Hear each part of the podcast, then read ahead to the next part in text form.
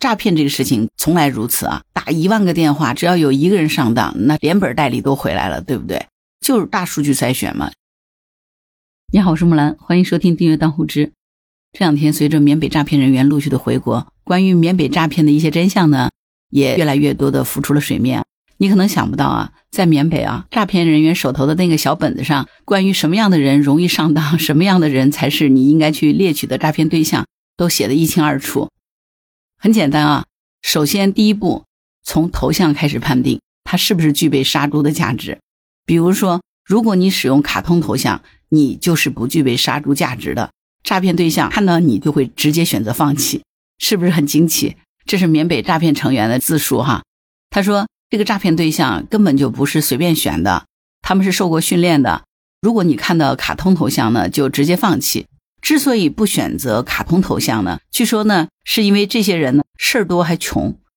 除了卡通头像，什么网名非主流的，他们也是直接放弃的。听到这话真的是很扎心，对吧？估计现在很多网友已经在换头像的路上了吧？湖北公安最近发了一条消息说，四年前任某呢想一夜暴富，于是呢在朋友的邀请下呢就偷渡到了缅北，参与了杀猪盘的诈骗。本来呢他以为可以发大财。没想到钱一分没挣到，还经常被打，四年的时间也从来没有见过家人。这次呢，从缅北被遣返回来了。这个任某说，在缅北诈骗对象绝对不是随便选的，那种卡通头像呀、网名取的非主流的，他们是选择直接放弃的。在他们诈骗的备忘录上是这样记录的：拉入群聊的人呢，要求年纪大、有持仓，而且要去观察这些人每天的微信步数和朋友圈，来判定这个目标群体的活跃程度。微信头像是卡通头像的，默认这个人呢就不具备被杀猪的价值。他们会筛选那种三十到五十岁的女性，头像呢是那种花花草草或者是带着小孩子的。如果是这个年龄段的，但是选择别的头像的人，他们是怎么看的呢？他说呢，如果是风景当头像，年龄一般在四十岁以上的，家庭条件好而且有实力，这就属于优质客户了。如果是用植物当头像，这一般呢是低调又稳重。属于上等客户。如果是用小孩子当头像，这可能是他们内心最敏感的地方，他们的软肋恰恰就在这里。如果是用动物当头像，这一类人呢，往往比较有爱心，渴望被关爱和呵护，只要用点爱就能感化他们。如果是用豪车当头像的，那这种人呢，虚荣心比较强，给点甜头就能轻松的拿下。而如果是用自拍照当头像的，这种人呢，比较自信而且自恋，但是呢，内心非常坦诚。花点时间呢就能搞定，你看看，当骗子现在也是不容易啊，是不是？可是那些用卡通当头像的呢？为什么骗子懒得骗？是因为这种人一般是事儿多还穷，属于劣质客户。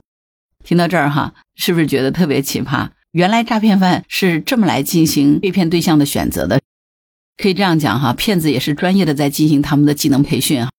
之所以他们精心做了这样的一个选择。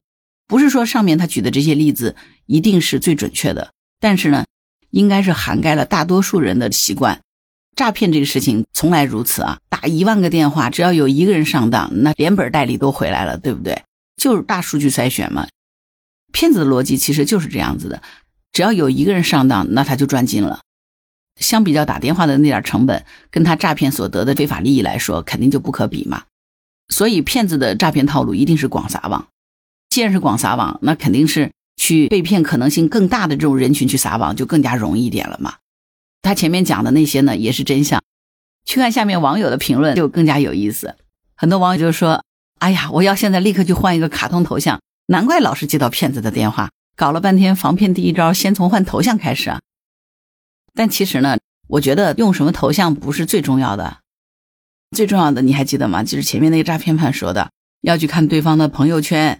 要去看对方的微信步数，来研究这个人的性格，然后根据这个情况呢，对他进行有针对性的话术的诈骗。实际上，这些诈骗犯呢是抓住了这些人的心理和人性的弱点来进行诈骗的，对吧？